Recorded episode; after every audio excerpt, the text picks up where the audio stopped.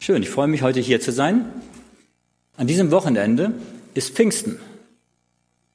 Und wenn ihr mal auf der Straße die Menschen fragt, warum sie denn zwei Feiertage haben, die Menschen freuen sich darüber, langes Wochenende, zwei Feiertage, dann wissen die meisten nicht, warum wir Feiertage haben. Am 3. Oktober, das wissen Sie vielleicht noch. Am 3. Oktober ist der Tag der deutschen Einheit. Aber Pfingsten, warum feiern wir, warum feiern die Christenheit, besser gesagt, an diesem Wochenende Pfingsten? Wer weiß das?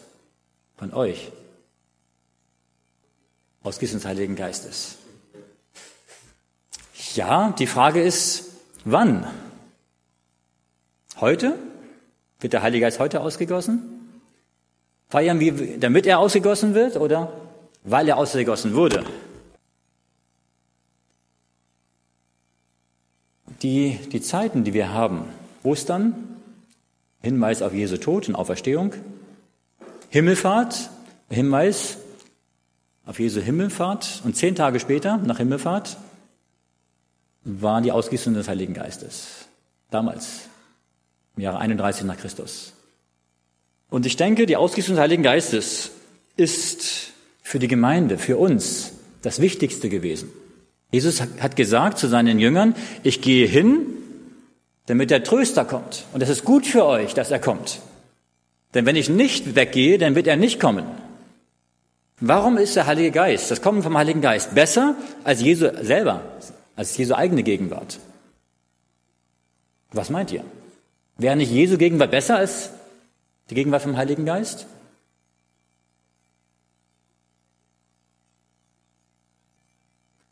Ja, nicht alle können in Jesu Nähe sein, weil Jesus als menschlicher, menschlicher Gestalt nur an einem Fleck hier sein konnte. Ja. Richtig, Jesus, Jesus kann nicht hier sein, weil er eine Aufgabe im Himmel hat, für uns als Mittler einzutreten vor dem Vater, richtig? Ja, und Jesus kann auf dieser Erde, auch als er hier war, konnte er nur an einem Fleck sein. Und nur die, die ihn gerade gesehen haben, die haben von ihm profitiert, natürlich. Und der Heilige Geist kann überall sein, bei jedem, auch heute, hier bei uns. Gott hat den Heiligen Geist gegeben vor fast 2000 Jahren und er ist immer noch da. Und ich glaube, dass wir heute den Heiligen Geist mehr nötig haben als je zuvor. Gott hat verheißen, den Heiligen Geist in besonderem Maße in der Zukunft noch einmal auszugießen. Das nennt die Bibel Spätregen, im Joel beschrieben. Können wir auch noch mal besonders studieren. Spannendes Thema, der Spätregen.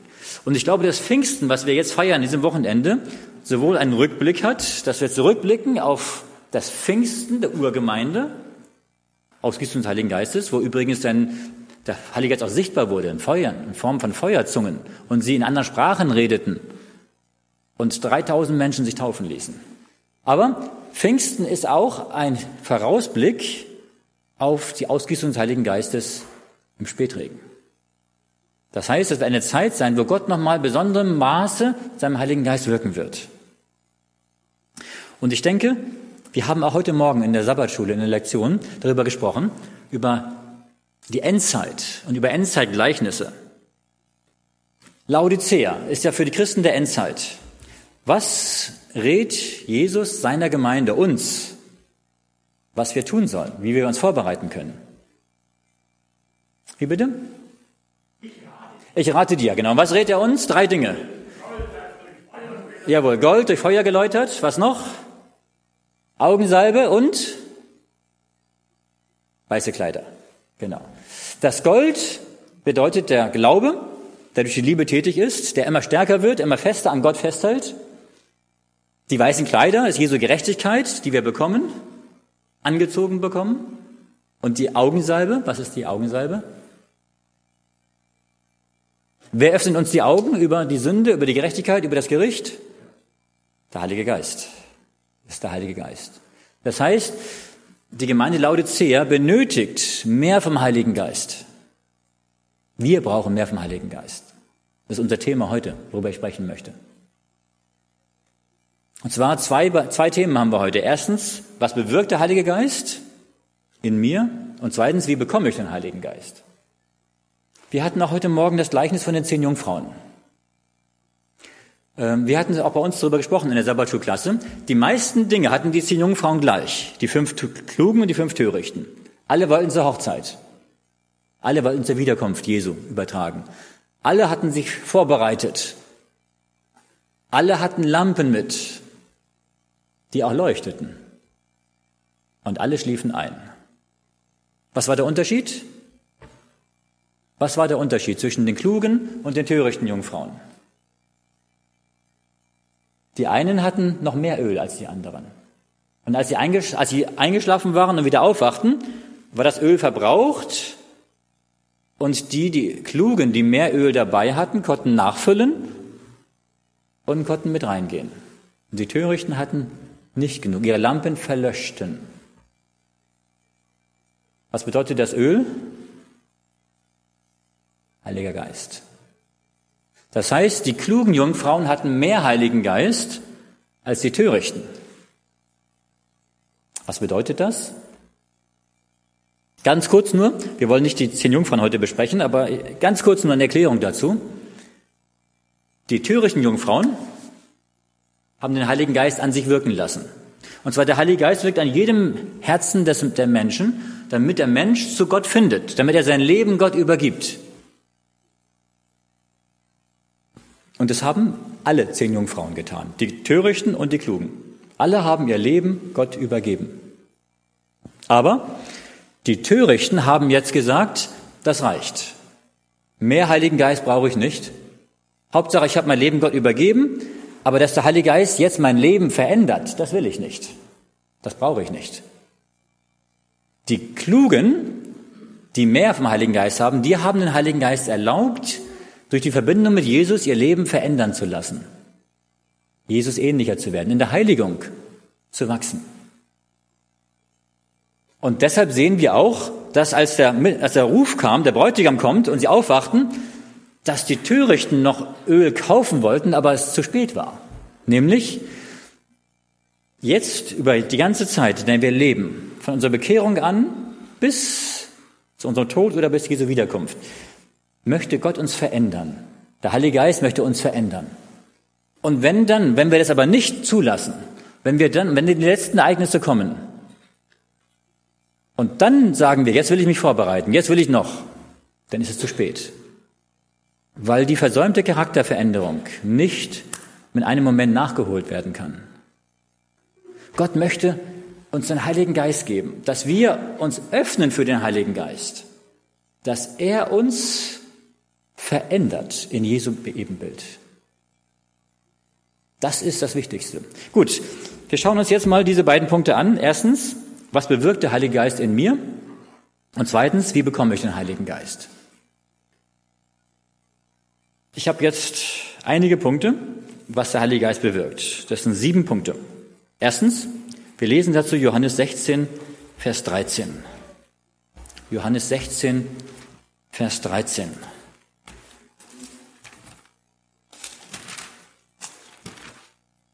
Dort sagt Jesus, übrigens Johannes Kapitel 14 bis 16 sind die drei Kapitel, wo Jesus den Heiligen Geist ankündigt, dass der Tröster kommen wird. Das hatte er damals beim Abendmahl, am Abend vor seinem Tod, hat er das den Jüngern deutlich äh, erklärt. Wir lesen jetzt Offenbarung 16, Vers 13. Wenn aber jener, der Geist der Wahrheit kommen wird, wird er euch in alle Wahrheit leiten. Denn er wird nicht aus sich selber reden, sondern was er hören wird, das wird er reden und was zukünftig ist, wird er euch verkündigen. Was macht der Heilige Geist? Er leitet in alle Wahrheit. In wie viel Wahrheit? In bisschen Wahrheit? In 50 Prozent, 80 Prozent, 90 Prozent? Alle Wahrheit. Das bedeutet, wenn es irgendwo Christen gibt, die glauben und meinen, besonders vom Heiligen Geist erfüllt zu sein, mehr als andere, aber weniger Wahrheit als die anderen haben, dann stimmt irgendwas nicht. Der Heilige Geist wird immer zur Wahrheit führen, wird immer dazu führen, dass auch Dinge, die schon offenbart sind, auch erkannt werden. Entscheidend ist, dass wir Menschen offen sind für das Wirken Jesu und das Wirken des Heiligen Geistes in unserem Leben. Dass, wenn der Heilige Geist uns etwas zeigt, für unsere persönliche Führung in unserem Leben oder auch manche Dinge aus der Bibel, dass wir uns danach richten. Jesus sagt, wir sollen nicht nur Hörer, wir sollen auch Täter des Wortes sein. Und wir werden nie aufhören, Neues aus dem Wort zu erkennen und zu hören. Wenn ich mit Menschen Bibelstunden mache, dann ist es normalerweise so, dass wenn sie aus der Bibel etwas Neues erkennen, dass wir auch erwarten und glauben, dass sie sich auch nach dem richten. Natürlich. Aber wenn jemand getauft ist, dann denken viele, jetzt weiß ich ja alles und jetzt kann ich ja aufhören. Nein. Wenn wir so denken, dann werden wir geistlich wieder abbauen. Der Heilige Geist will uns weiterführen. Immer weiter, immer weiter. Natürlich kann es sein, dass wir nicht mehr so grundlegende Lehren wie vielleicht den Sabbat oder, oder andere Dinge, das Heiligtum neu entdecken. Aber es werden immer wieder andere Dinge sein, die wir, die wir neu entdecken und auch die wir wieder entdecken. Der Heilige Geist will uns in alle Wahrheit führen. Er ist der Geist der Wahrheit. Und wenn er wirkt, führt er immer zur Wahrheit. Und er führt nichts von der Wahrheit weg. Er führt zum wahren Evangelium, er führt zum ewig gültigen Gesetz Gottes. Denn gerade in der Endzeit ist das Kennzeichen der Gläubigen, die da haben den Glauben an Jesus und die da halten die Gebote Gottes. Der Heilige Geist führt uns dahin, dass wir die Gebote halten. Übrigens, dass wir nicht nur glauben, dass die Gebote noch gelten. Daran sind wir Adventisten sehr stark. Dass wir sagen, wir glauben, die zehn Gebote sind noch gültig, alle zehn Gebote, auch der Sabbat, natürlich. Aber wir sollen nicht nur glauben, dass sie noch gel gelten, wir sollen sie auch halten, auch leben. Und nicht nur den Sabbat. Auch die Gebote, du sollst nicht lügen, du sollst nicht stehlen und du sollst nicht Ehe brechen und du sollst nicht, nicht neidisch sein, aber das kennt ihr alles. Alles, was der Heilige Geist wirkt, unternimmt er in Übereinstimmung mit Gottes offenbartem Willen. Der Heilige Geist widerspricht sich nicht selber. Er sagt nicht vor 2000 Jahren zu einem Propheten so und heute sagt er das so. Nein, das wird immer übereinstimmen. Zweitens, wir lesen Johannes 16, Vers 8. Johannes 16, Vers 8. Und wenn er kommt, wird er der Welt die Augen auftun über die Sünde und über die Gerechtigkeit und über das Gericht. Der Heilige Geist wird der Welt, wird uns, wird den Menschen die Augen öffnen. Worüber? Über die Sünde. Das bedeutet, der Mensch ohne Gott kann seine Sünde selber nicht erkennen. Adam und Eva haben gesündigt. Gott hat sie gefragt, darauf hingewiesen, was haben sie gemacht? Adam sagt, ja, die Frau, die du mir gegeben hast, die ist schuld. Eva sagt, die Schlange, die hat mich betrogen, die ist schuld. Sie haben ihre Sünde nicht erkennen wollen, weil der egoistische Mensch geneigt ist, seine Sünde zu verharmlosen, runterzuspielen, die anderen sind schuld. Der Heilige Geist zeigt mir meine Sünde. Und dann erschrecke ich erstmal. Er macht mir meinen Zustand bewusst, dass ich ohne Gott verloren bin, dass ich von Gott abhängig bin, dass die Gerechtigkeit, die ich haben müsste, dass ich sie nicht habe, dass das Gesetz einen hohen Anspruch hat. Der Heilige Geist spricht durch das Gewissen. Meine Lieben, jeder Mensch hat ein Gewissen, jeder Mensch. Nur einige haben ihr Gewissen tot gemacht, umgebracht. Du sollst nicht töten, auch dein Gewissen nicht.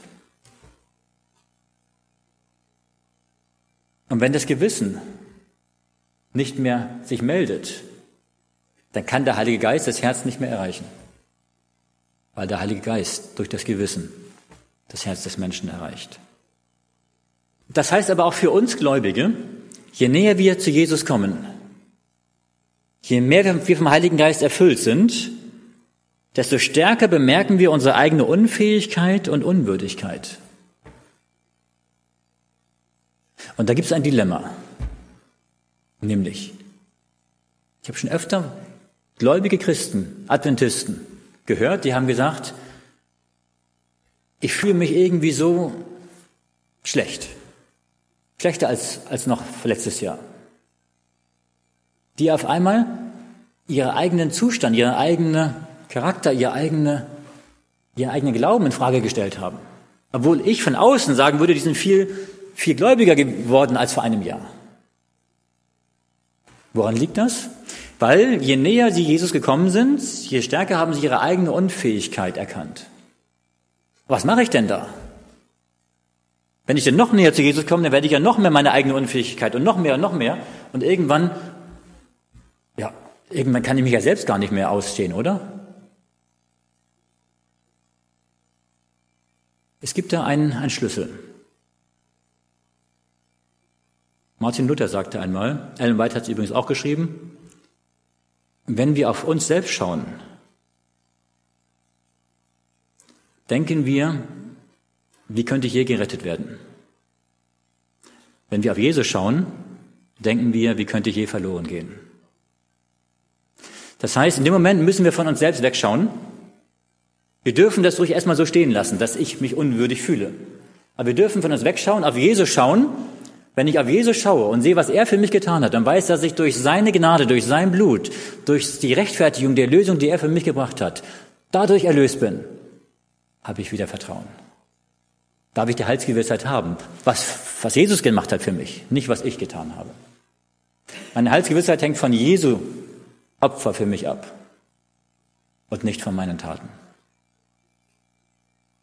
Der Heilige Geist erstens führt in alle Wahrheit, zweitens der Heilige Geist macht mir meinen Zustand bewusst. Und das ist manchmal schmerzhaft. Auch für einen Menschen, der zum ersten Mal vom Heiligen Geist dahin geführt wird. Aber das Gute ist, da kommen wir zum dritten Punkt, der Heilige Geist zeigt mir nicht nur, wie schlecht ich bin, sondern er schenkt mir auch den Sieg. Er schenkt mir den Sieg über meinen Charakterfehler. Er ändert meinen Charakter, sodass ich Jesu Charakter immer ähnlicher werde. Wir lesen Galater 5, Vers 22. Galater 5, Vers 22. Das ist die Frucht des Geistes. 22 und 23. Die Frucht aber des Geistes ist Liebe, Freude, Friede, Geduld, Freundlichkeit, Güte, Treue, Sanftmut, Keuschheit. Das sind neun Eigenschaften. Das sind übrigens Charaktereigenschaften. Und es ist so, die Frucht des Geistes schenkt der Heilige Geist jedem. Also er, er teilt die nicht auf und sagt, na, dem einen gebe ich die Liebe, dem anderen gebe ich die Güte, dem dritten gebe ich die Freundlichkeit, und dem vierten die Sanftmut. Nein. Jeder bekommt alles. Alle neun Eigenschaften. Das sind übrigens die Charaktereigenschaften Gottes, die Charaktereigenschaften Jesu. Je mehr wir vom Heiligen Geist erfüllt sind, desto mehr werden wir in Jesu Bild verwandelt werden, desto mehr werden wir die Frucht des Geistes in unserem Leben zeigen. Und die Frucht ist das Entscheidende. Die Gaben des Geistes kann Satan auch nachmachen. In Matthäus 7 gibt es Menschen, die am Ende sagen, haben nicht in deinem Namen geweissagt und böse Geister ausgetrieben. Und Jesus sagt, ich habe euch noch nie gekannt. Das heißt, es gibt Menschen, die im Namen Jesu Wunder tun, aber nicht durch Jesu Kraft. Das heißt, Satan kann die geistlichen Gaben nachmachen, vortäuschen. Aber die Frucht des Geistes, die macht er nicht nach. Das ist das Wirken des Heiligen Geistes. Satan will die Menschen nicht liebevoller und freundlicher machen. Gott macht uns liebevoller und freundlicher. Und deswegen, je mehr wir auf ihn schauen, auf Jesus schauen, desto mehr wird der Heilige Geist unser Herzen erfüllen. Natürlich geschieht das nicht ohne mich, ohne meinen Willen. Ich muss meinen Willen einsetzen, aber der Heilige Geist möchte meinen Willen stärken, er möchte meinen Willen mit Gottes Willen in Übereinklang bringen und dann meinen Willen stärken und mir den Sieg schenken. Gott schenkt Sieg, Gott schenkt Wachstum. Viertens, wir lesen 1. Petrus 4, Vers 7. 1. Petrus 4, Vers 7.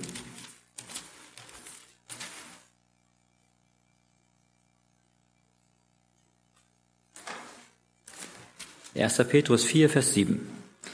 Es ist aber nahe gekommen, das Ende aller Dinge. So seid nun Gott, so seid nun besonnen und nüchtern zum Gebet.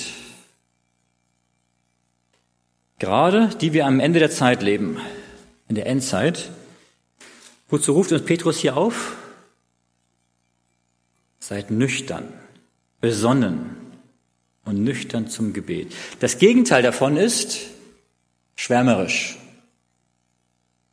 Was heißt schwärmerisch zu sein? Was ist denn der Schwarmgeist? Schwärmerisch zu sein bedeutet, dass ich in meinem Glauben meine Gefühle höher bewerte als das Wort. Dass ich meine Erfahrung über das Wort stelle. Zum Beispiel, da gibt es Christen, denen sind ihre Toten erschienen. Mit denen haben sie mit denen gesprochen. Und sie glauben, das waren ihre Angehörigen, die Toten. Aber das, das, die Bibel, das Wort sagt eindeutig, die Toten sind tot. Die wissen nichts. Prediger 9, haben auch keinen Anteil unter der Sonne und unter allem, was dieser Erde geschieht. Das heißt, wenn jetzt ein Christ seine Erfahrung über das Wort stellt, dann wird er sagen, ich habe es doch selbst erlebt, dass die Toten zu mir geredet haben. Und dann glaubt er den Toten, was die gesagt haben, obwohl es gar nicht die Toten sind. Die Bibel sagt, das sind Dämonen, die dann zu den Menschen reden, in Gestalt von Toten. Wenn ich aber das Wort über meine Erfahrung stelle, dann werde ich sagen, ich muss, was ich erlebt habe, durch das Wort prüfen. Und wenn das Wort sagt, es gibt keine Toten, dann muss ich die, die Erscheinung anders erklären, dass ich weiß, das sind Dämonen und nicht die Toten. Das heißt, dass ich das Wort über meine Gefühl und über meine Erfahrung stellen muss. Das ist wichtig. Das heißt nüchtern sein. Und gerade in der charismatischen Bewegung finden wir oftmals, dass hier die Gefühle, das Erlebnis über das Wort gestellt wird. Weil hier Dinge geschehen, die mit, dem, mit der Bibel, wie der Heilige Geist wirkt und ausgegossen wird, nicht übereinstimmen. Aber sie sagen, wir spüren es doch und wir erleben es doch. Aber nein, man muss, was man erlebt, immer an der Bibel prüfen. Die Bibel ist der Maßstab. Petrus sagt, seid nüchtern zum Gebet. Genauso auch in 1. Petrus 5, Vers 8. 1. Petrus 5, Vers 8. Seid nüchtern und wacht, denn euer Widersacher, der Teufel, geht umher wie ein brüllender Löwe und sucht, wen er verschlinge. Das heißt, wir sollen nüchtern sein. Übrigens, wir hatten eben die Frucht des Geistes gelesen. Und der letzte Punkt hat Luther übersetzt mit Keuschheit. Könnt ihr mir erklären, was Keuschheit ist? Das ist ein Wort, was man heute in Deutschland nicht mehr kennt. Ähm, Rein? Ja. So würde man das deutsche Wort heute übersetzen, das ist richtig. Aber im Grundtext steht was anderes. Was steht hier im Grundtext? Galater 5, Vers 22. Hier steht Selbstkontrolle. Eine, ein Punkt von der Frucht des Heiligen Geistes ist, dass ich Selbstkontrolle habe. Das heißt, dass ich mein Leben immer kontrollieren kann. Dass ich mit meinem Verstand mein Leben kontrolliere. Deswegen ist auch die Bibel gegen Alkohol, weil Alkohol unsere Selbstkontrolle außer Kraft setzt. Und auch gegen andere Drogen. Und auch gegen Zustände der Trance und der Ekstase. Hypnose und all die ganzen Dinge. Weil die Selbstkontrolle verloren geht. Und genau das ist, was in der charismatischen Bewegung, wenn die Menschen umfallen, verloren geht. Sie haben keine Selbstkontrolle mehr. Das heißt, es ist das Gegenteil von dem, was die Bibel sagt. Die Bibel sagt, wir sollen Selbstkontrolle haben. Äh, das ist Schwärmerei dann. Das heißt also, wenn ich denn nicht mehr mich selbst kontrollieren kann und glaube, dass was, was hier geschieht, vom Heiligen Geist passiert. Nüchternheit, Selbstkontrolle. Gott möchte unseren Glauben stärken, wodurch? Durch sein Wort. Wenn ich die Bibel lese, dann wird die Bibel mir Kraft geben. Persönliche Kraft, geistliche Kraft. Das ist Gottes Wort. Gottes geschriebenes Wort. Und Gottes geschriebenes Wort ist genauso kräftig wie Gottes gesprochenes Wort. Und als er damals die Welt geschaffen hat, hat er ein Wort gesagt und durch sein Reden war es da. Gottes Wort schafft durch sein Reden. Auch Gottes geschriebenes Wort schafft, gibt Kraft.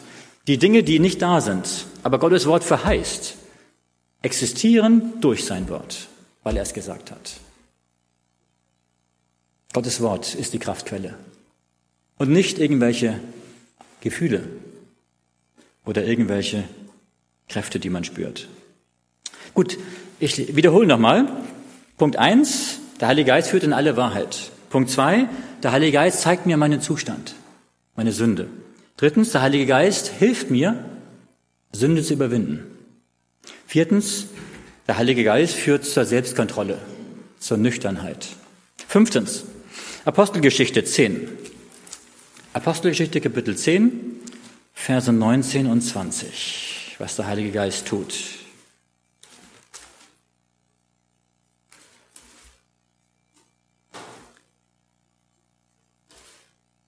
Während aber Petrus nachsann über die Erscheinung, sprach der Geist zu ihm, siehe, drei Männer suchen dich. So steh auf, steig hinab und geh mit ihnen und zweifle nicht, denn ich habe sie gesandt. Petrus hat so eine Vision gehabt und dann kommen drei Männer und die führen ihn dann zum Cornelius. Und der Heilige Geist spricht zu ihm, zum Petrus. Er sagt zum Petrus, geh mit ihnen, weil Petrus selber nicht gegangen wäre. Weil bis jetzt der Auftrag für die Christ, für die Apostel und die Urgemeinde war bis jetzt der Auftrag, nur den Juden zu predigen. Sie haben dreieinhalb Jahre nur den Juden gepredigt. Und jetzt kommt ein Heide. Petrus hätte normalerweise gesagt, nein, tut mir leid, ist nicht mein Auftrag. Aber weil Gott jetzt anfängt, die Heidenmission zu starten, führt er durch den Heiligen Geist. Und der Heilige Geist spricht zu ihm, geh mit. Manchmal wünschte ich mir, dass der Heilige Geist auch heute noch so spricht dass ich seine Stimme hören würde. Wenn ich eine Wohnung suche, dass er sagt, die Wohnung nicht, die Wohnung ja, wäre doch schön, müsste ich, könnte ich mir viel Arbeit sparen, viel Fahrerei sparen, da anzugucken und da anzugucken und hier zu suchen. Wäre doch schön. Aber es ist nicht immer so. Aber er führt nicht, er führt nicht durch hörbare Worte, macht er manchmal schon. Aber manchmal führt er auch und so in unserem Leben. Er führt mich, er lenkt meine Schritte, er schenkt mir Erfahrungen mit Gott. Er führt mich zum Beispiel durch, durch Freunde, durch Gemeindeglieder, die mir vielleicht etwas sagen, was ich tun soll. Gott führt mich durch sein Wort. Hier finde ich Antworten. Er führt mich, indem er Türen öffnet und schließt. Das erleben wir auch bei der Wohnungssuche. Wenn Gott eine Tür schließt, wo wir gerne durchgegangen wären, dann sagen wir, hat Gott jetzt geschlossen. Soll nicht sein. Hat Gott geführt. Auch wenn es manchmal Geduld kostet. Gott führt durch das Gewissen. Gott zeigt über unser Gewissen uns, was wir tun sollen und was wir nicht tun sollen. Es ist normalerweise gut, dem Gewissen auch zu folgen. Und Gott kann auch führen durch eine innere Gewissheit. Dass sie auf einmal wissen, das ist richtig. Gott führt uns, der Heilige Geist führt uns, persönlich, jeden persönlich. Ja, das ist wichtig. Jesus sagt, meine Schafe kennen meine Stimme und sie folgen mir. Kennen wir Jesu Stimme? Können wir sie unterscheiden von den vielen Stimmen dieser Welt? Dazu müssen wir in die Stille gehen. Gottes Stille hören wir nur, wenn wir in die persönliche Beziehung zu Gott in die persönliche Andacht, in die stille Zeit mit Gott gehen. Sechstens, 1. Korinther 12, Vers 11. 1. Korinther 12, Vers 11.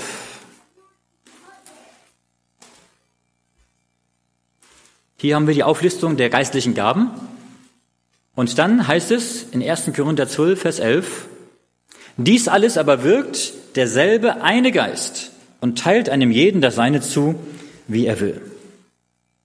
Der Heilige Geist schenkt der Gemeinde, uns, dir und mir, geistliche Gaben, damit die Gemeinde wachsen kann. Nach innen wachsen kann, nach außen wachsen kann. Und jeder Gläubige bekommt mindestens eine geistliche Gabe. Wir haben heute Morgen darüber gesprochen. Das Gleichnis von den anvertrauten Zentnern. Und dazu gehören übrigens auch übernatürliche Gaben. Aber diese Gaben gibt Gott nur in der Gemeinde, in seiner Gemeinde, in seiner Endzeitgemeinde. Gott wird diese geistlichen Gaben nicht in den Kirchen geben, die in der Offenbarung Babylon genannt werden, weil Gott nicht Babylon aufbauen möchte. Gott möchte seine Gemeinde aufbauen. Deswegen gibt er die übernatürlichen Gaben in seiner Gemeinde. Aber er gibt diese Gaben. wir dürfen sie in Anspruch nehmen, einsetzen. Manchmal ist es so, dass wir vielleicht manche Gaben, die wir haben, gar nicht erkannt haben, weil wir es gar nicht probiert haben. Ich habe schon öfter erlebt, wenn wir Gemeindewahlen haben und dann haben wir den Nennensausschuss und der Nennensausschuss überlegt sich, wer hat welche Gaben, denn wir wollen ja die Geschwister so einsetzen mit Aufgaben, wie auch Gott ihnen die Gaben gegeben hat. Und das ist nicht immer ganz einfach, weil wir das nicht immer sehen können. Und oftmals haben wir Geschwister gewählt für Aufgaben, wo die Geschwister selbst gesagt haben, aber ob ich das kann, weiß ich nicht. Und dann haben sie gesagt, gut, aber ich möchte es probieren. Und dann hat sich gezeigt, dass die Geschwister eine Gabe haben dazu oder bekommen haben von Gott, die sie vorher gar nicht bemerkt haben. Erst wenn wir manche Dinge einsetzen für Gott, können auch Gaben wachsen und kann Gott auch Gaben schenken, kann Gott auch Gaben vervielfältigen. Der Heilige Geist schenkt Gaben. Der siebte Punkt, was der Heilige Geist bewirkt, der siebte und wichtigste letzte Punkt. Das lesen wir in Johannes 15, Vers 26. Johannes 15, Vers 26. Hier sagt Jesus, Johannes 15, Vers 26, wenn aber der Tröster kommen wird, den ich euch senden werde vom Vater, der Geist der Wahrheit, der vom Vater ausgeht, der wird Zeugnis geben von mir. Was wird der Heilige Geist? Zeugnis geben von Jesus. Die vorher genannten Punkte sind nicht möglich ohne eine enge, intensive Verbindung mit Jesus. Und der Heilige Geist führt mich in diese Beziehung zu Jesus hinein. Das ist seine Hauptaufgabe. Wir haben in Johannes 14, 15 und 16, in diesen drei Kapiteln, die Beschreibung des Heiligen Geistes, was er tut. Und genau in der Mitte, in Johannes 15, 1 bis 8, haben wir das Gleichnis vom Weinstock und den Reben. Jesus sagt, ich bin der Weinstock, ihr seid die Reben. Und so wie die Reben im Weinstock sind, so seid ihr in mir. Und ohne mich könnt ihr nichts tun. Und genau das ist die Aufgabe vom Heiligen Geist. Dass wir mit Jesus verbunden werden, wie der Weinstock mit der Rebe. Das bedeutet, der Heilige Geist führt uns dazu, dass wir persönliche Andacht machen, dass wir in der Bibel lesen, dass wir die Bibel zur Hand nehmen und daran lesen, dass wir daran Freude finden am Bibellesen, dass wir ein intensives Gebetsleben haben. Nicht nur mal so zwei Minuten so nebenbei, sondern dass wir auch die, auf die Knie gehen, dass wir mit Gott im Gebet verbunden sind, dass wir nachdenken über das Leben Jesu. Der Heilige Geist führt uns zu Jesus und malt uns Jesus vor Augen. Das sind die sieben Punkte, die ich in der Bibel gefunden habe, was der Heilige Geist in mir bewirkt. Ich fasse nochmal zusammen. Erstens, er führt in alle Wahrheit. Zweitens, er zeigt mir meine Sünde. Drittens, er hilft mir, Sünde zu überwinden. Viertens, er führt mich in die Selbstkontrolle, in die Nüchternheit. Fünftens, er führt mich persönlich. Sechstens, er schenkt mir geistliche Gaben. Und siebtens, er bringt mich zu Jesus. Erlebst du das Wirken des Heiligen Geistes in deinem Leben? Merkst du, dass er dich führt? Machst du Erfahrungen mit Gott? Meine Lieben, wenn wir hier Erfahrungen erzählen, dann sollte es eigentlich so sein, dass jeder von euch zwei oder drei Erfahrungen hier vorne erzählen sollte und könnte und müsste. Natürlich können wir das nicht alle machen, dann würden wir ja zwei Stunden brauchen. Aber dass wir jeden Tag ständig Erfahrungen mit Gott machen, die uns begeistern. Natürlich, man muss auch nicht jede Erfahrung erzählen, das ist klar. Ja, es gibt viele Erfahrungen, die wir machen, die persönlich sind, die den anderen nicht unbedingt nicht gut sind, weiterzusagen. Aber viele Erfahrungen sind auch so glaubenstärkend, dass auch der andere davon profitieren kann. Kannst du sagen, wenn du dein Leben rückwirkend betrachtest, dass dein Charakter dem Charakter Jesu ähnlicher geworden ist? Hast du deine geistlichen Gaben entdeckt, die der Heilige Geist dir gegeben hat? Woran liegt es, dass unser Leben manchmal so wenig geistgeführt ist? Dass unser geistiges Leben manchmal so saft- und kraftlos ist? Natürlich, wir sind vom Heiligen Geist erfüllt, das glaube ich. Aber wir könnten mehr vom Heiligen Geist erfüllt sein. Und das ist ja mein zweiter Punkt, mein zweiter Bereich. Wie bekomme ich den Heiligen Geist? Ich empfehle euch dazu einige Bücher, die ihr zu Hause auch noch lesen könnt. Einmal diese Bücher, es gibt mittlerweile mehrere Bücher, das 40 Tage Gebet. Es gibt diese 40 Tage Gebetsbücher. Die sind sehr gut. die uns zeigen, wie wir vom Heiligen Geist erfüllt werden können. Zweitens, das Buch Erweckung, was dann? Leider gibt es das nicht mehr zu kaufen. Aber das gibt es als PDF. Computer. Wer es haben möchte, es ist frei, weil es nicht mehr verkauft wird momentan, kann es von mir bekommen. Erweckung, was dann? Und das Buch des Wirken des Heiligen Geistes.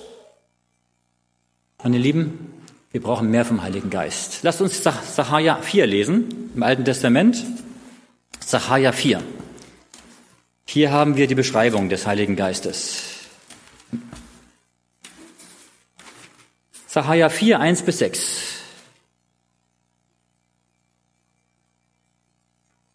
Und der Engel, der mit mir redete, weckte mich abermals auf, wie man vom Schlaf erweckt wird. Es geht um Erweckung hier. Und er sprach zu mir, was siehst du?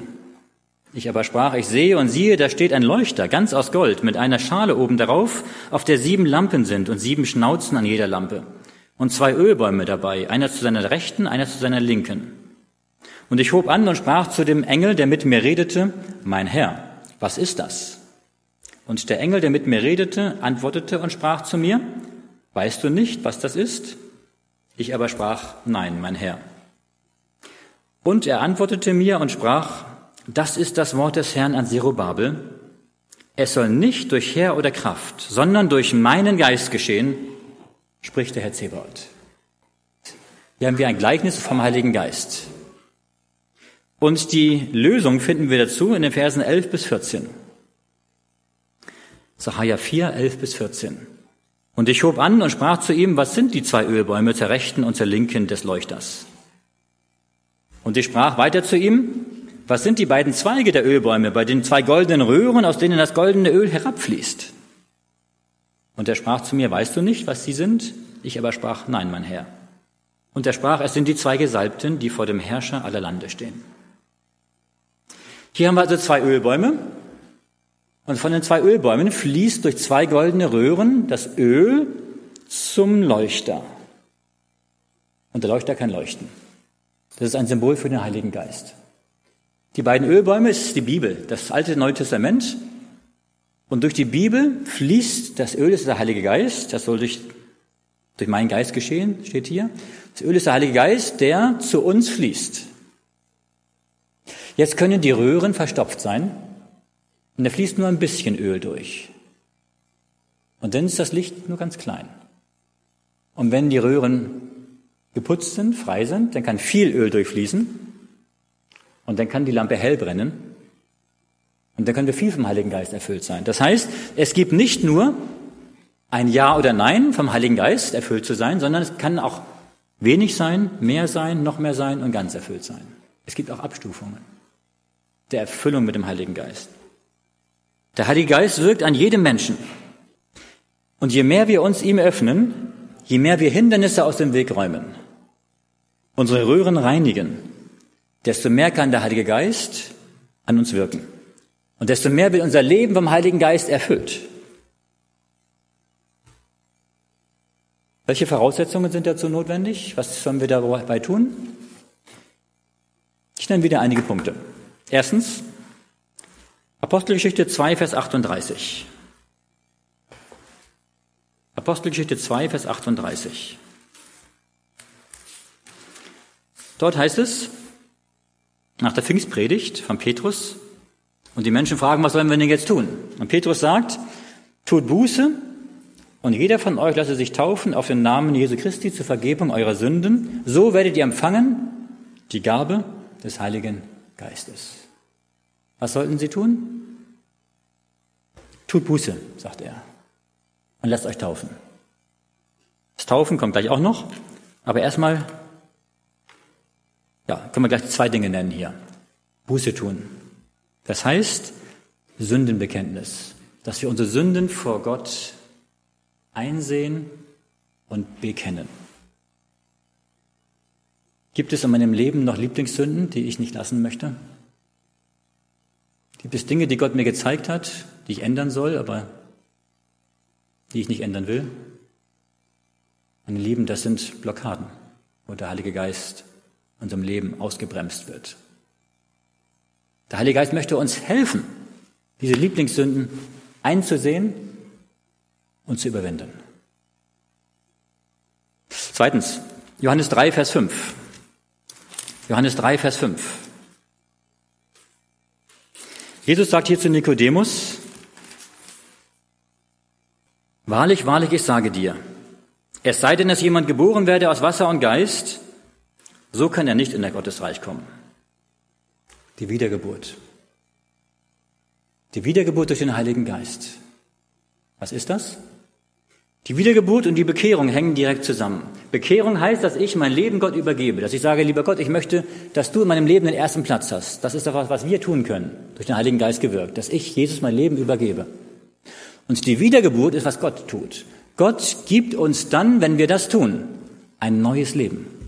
Er tut nicht unser altes Leben verbessern, er schenkt uns ein neues Leben, ein neues Herz, eine neue Ausrichtung.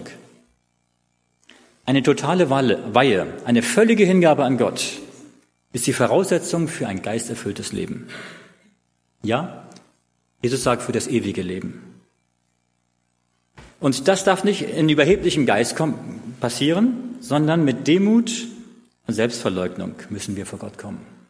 Dass wir uns ihm unterordnen. Dass wir unser Leben, unsere Entscheidungen, unseren Willen, Gottes Willen unterordnen. Das heißt, ja sagen zu Jesus.